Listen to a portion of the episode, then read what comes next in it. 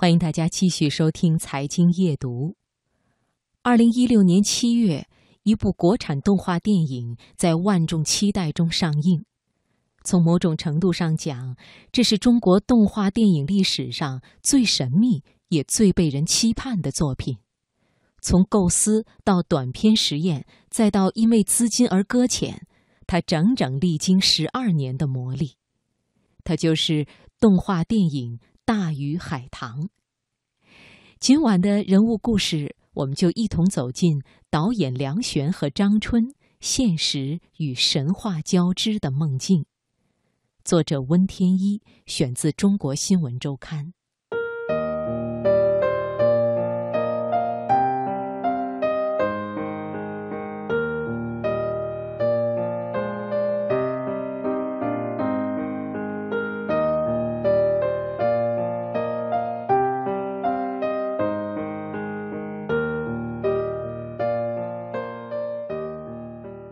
对于导演梁璇和张春来说，《大鱼海棠》是一个梦。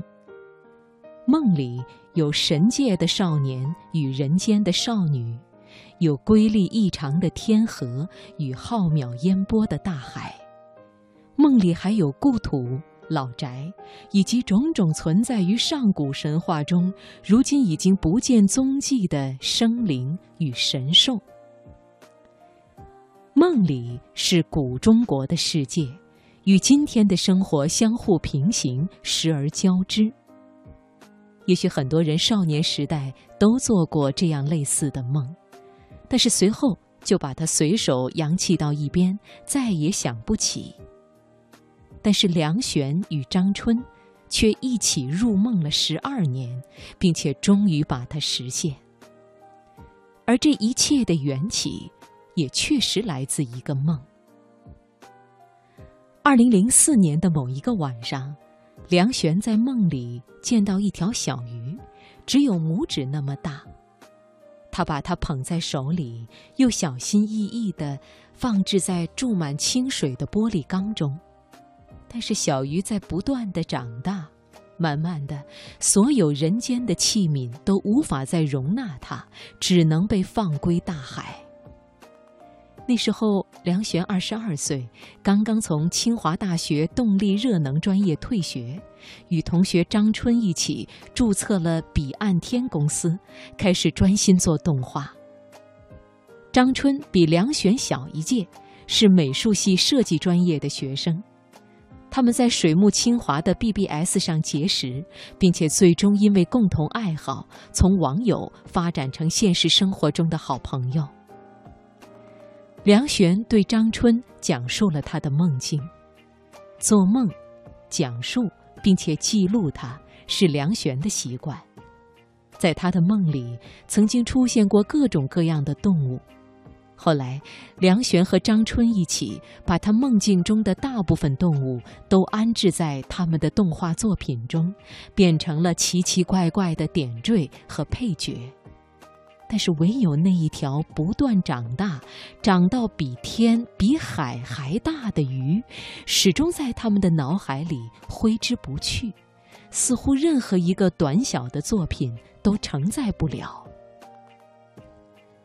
对于年轻的梁璇和张春来说，那条来自梦境的大鱼，几乎可以意味着他们稚嫩并且热烈的梦想。在一次动画比赛中。梁璇和张春将大鱼搬到了现实中，梁璇负责故事和脚本，张春负责绘画与 Flash 制作，其余几个网络上认识的朋友分别担任音效与音乐剪辑。那部只有七分钟的动画短片，就是如今《大鱼海棠》的雏形。在短片的片头，梁璇与张春还打上了一行字。有的鱼是关不住的，因为它们属于天空。这句话似乎是年轻的他们送给自己的。彼时，站在凡俗的此岸，遥望着云山雾罩中未来的彼岸，而那条大鱼，则是他们与未来理想世界唯一的联系。Flash 短片《大鱼海棠》问世后不久，就获得了2004年度中国数字盛典专业区动画大奖，以及第四届北京电影学院学院奖最佳新人导演奖。基于这样的基础，梁璇和张春决定把大鱼继续扩大。他们将最初那个简单的梦境扩展为一次在影像中横越大海的旅程。并且建构起两个截然不同，但是却都纷繁复杂的世界，一个属于人类，一个属于鱼类，而天空和海洋、人间与神界都在那里交汇融合，并且最终融为一体。把《大鱼海棠》由最初的那部七分钟的 Flash 动画短片，扩充为一部九十分钟剧情动画电影的过程，对于梁璇和张春来说，是重新发现传统，并且拂去灰尘，为己所用的过程。梁璇说：“所有的东西一开始都是灵感与直觉，后来才慢慢发现。”原来一切都是有迹可循的，并且充满了奇妙的联系。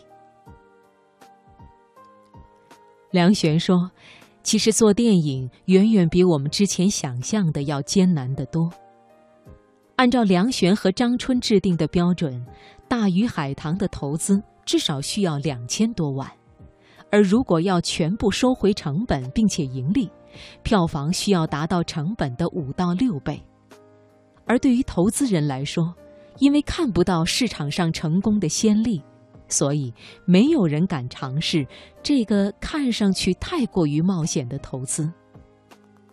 当二零一三年光线传媒最终决定投资的时候，梁璇与张春已经变得有些麻木，因为等待的时间实在太久了。